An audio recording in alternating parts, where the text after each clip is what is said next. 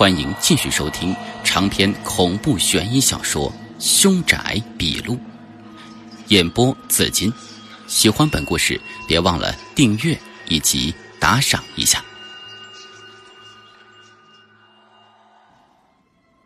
听到爷爷这么说，我笑了笑，就说：“爷爷，你多虑了。廖光明他虽然心机重了点儿，但是对我们家还有对我都算是有恩。不过我听您的。”这书和五帝钱的事儿，呃，我先不跟他说了。爷爷点点头，就说：“爷爷老了，不然应该多陪你相几个宅子。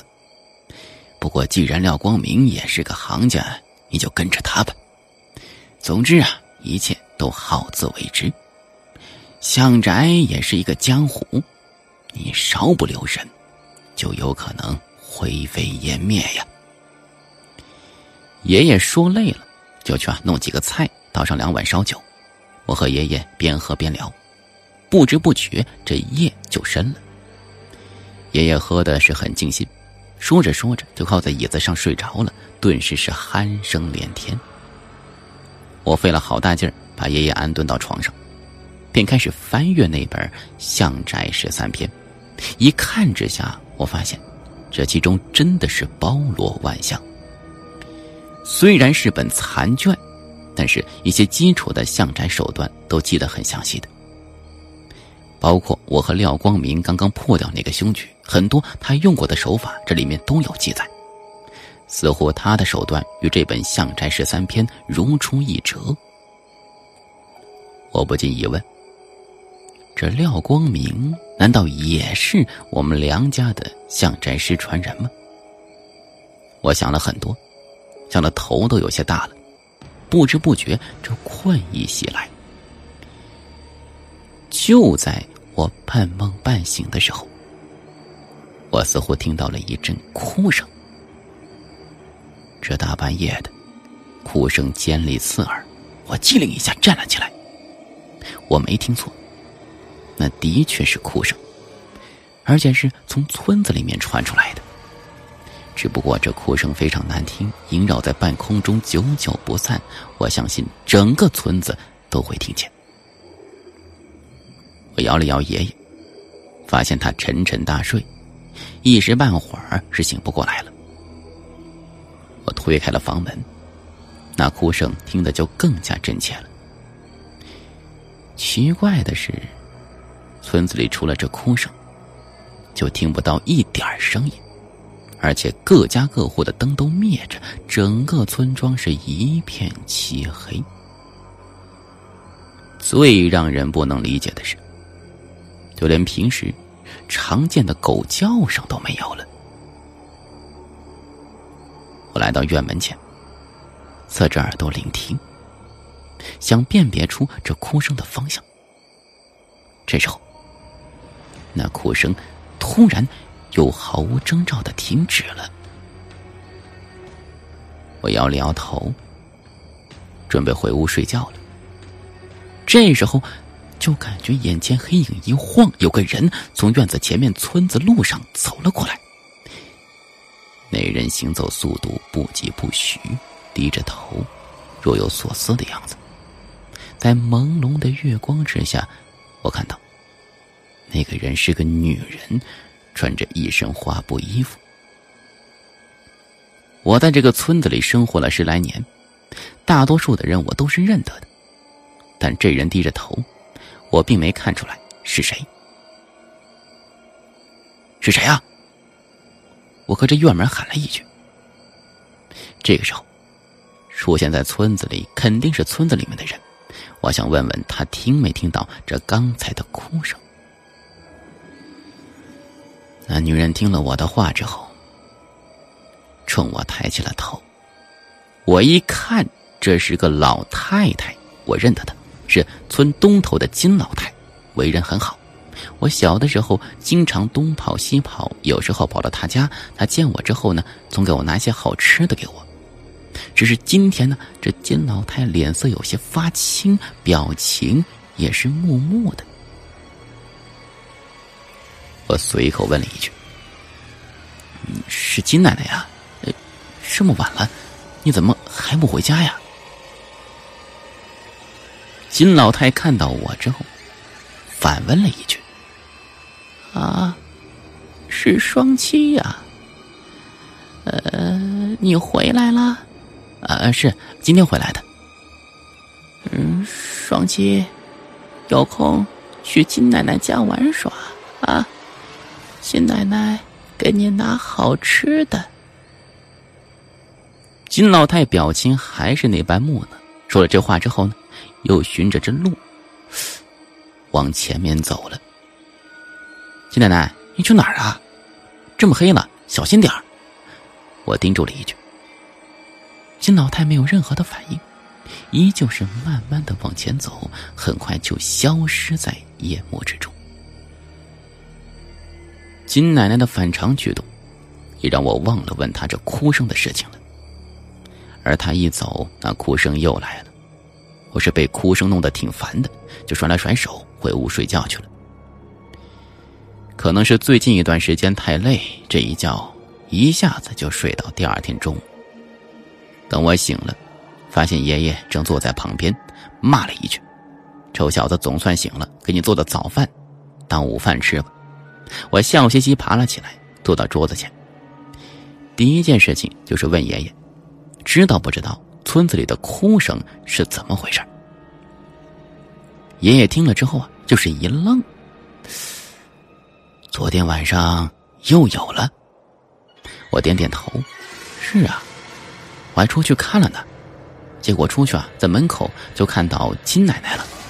爷爷刚拿起筷子，听到我这么一说，筷子竟然掉了。我很诧异。爷爷瞪着眼睛问我：“你说你看见谁了？”这村东头的金奶奶呀。爷爷很紧张，追问说道：“他没对你怎么样吧？你出没出院子？”我摇了摇头，就说了两句话，还让我没事就在家里耍，要给我吃好吃的。我倒没出院子，隔着院门跟他说话的。爷爷松了口气，喃喃自语：“算他识相。”爷爷，我都被你弄糊涂了！哎，他这到底怎么了呀？你说的那个金奶奶，十天前就死了？啥？这回轮到我吃惊了，我张着嘴，猛地站起来，半天没缓过劲儿来。那，那昨天晚上我我，是金奶奶的鬼魂。我操！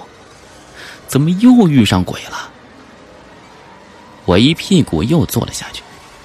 怪不得我觉得那金老太穿的衣服像在哪儿见过，原来是寿衣呀！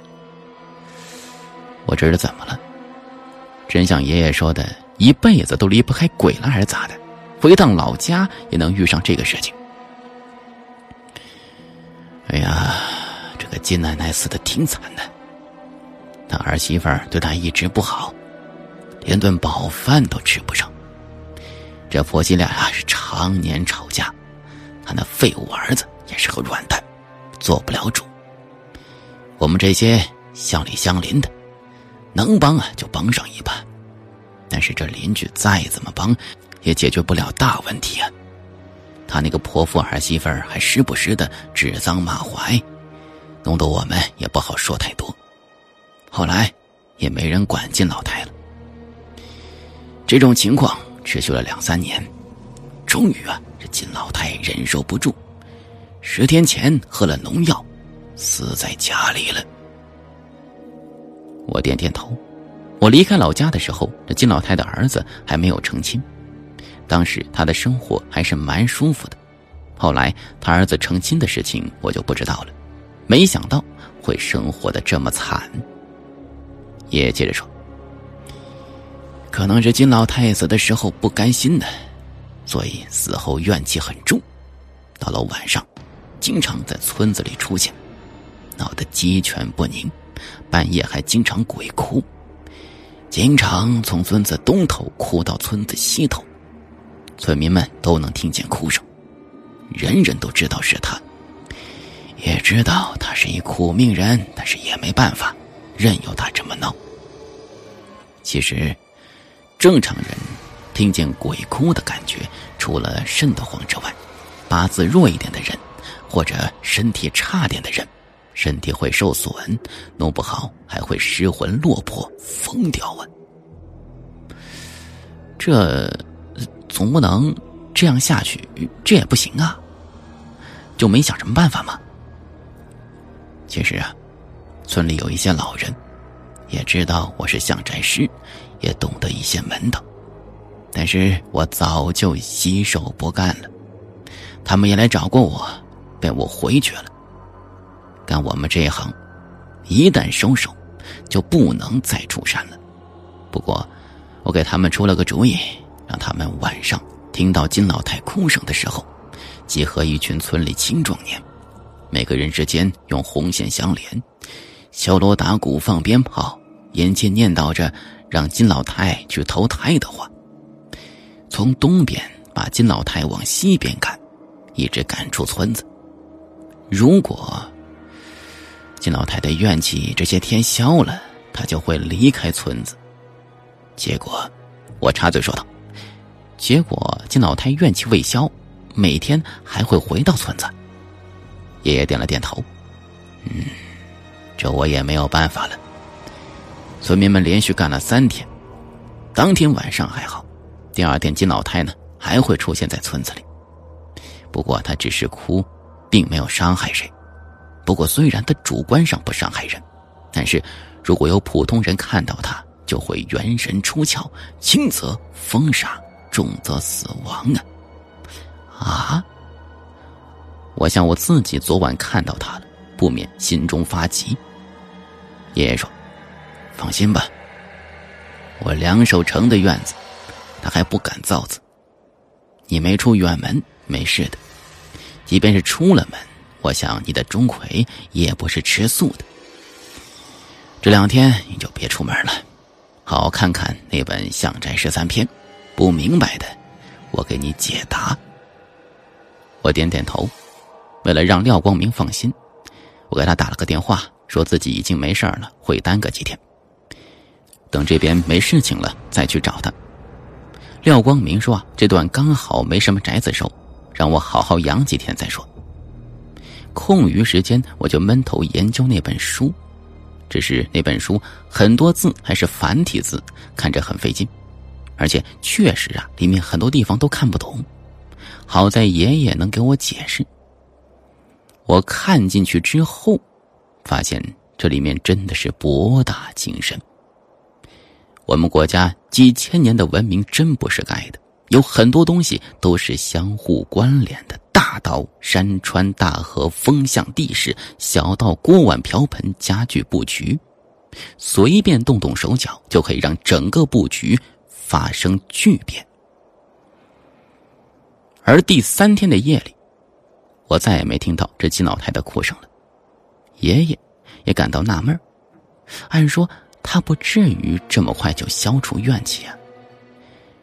结果第四天早上，我刚和爷爷吃完早饭，就有人风风火火跑进来。我认识这村里老村长管万福，他和爷爷年纪差不多，和爷爷是从小一块长大的。他看到爷爷就拉住了爷爷的手，就说：“哎呀，二守成啊，我知道你洗手不干了。”哎呀！可是这人命关天呐，我不得不来求你了。再这么下去，咱们村可就不得安宁了呀！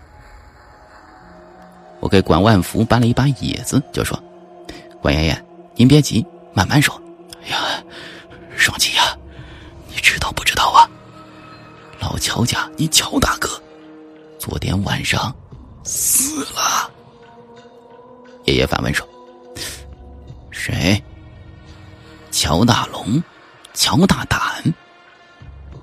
爷爷说的这个人我是知道的，比我大十多岁，是个杀猪的，外号叫乔大胆。虽然那时候啊有了屠宰场，但是十里八村的还是愿意找他上门去宰猪宰羊什么的。他身体一向很好，怎么会突然就死了呢？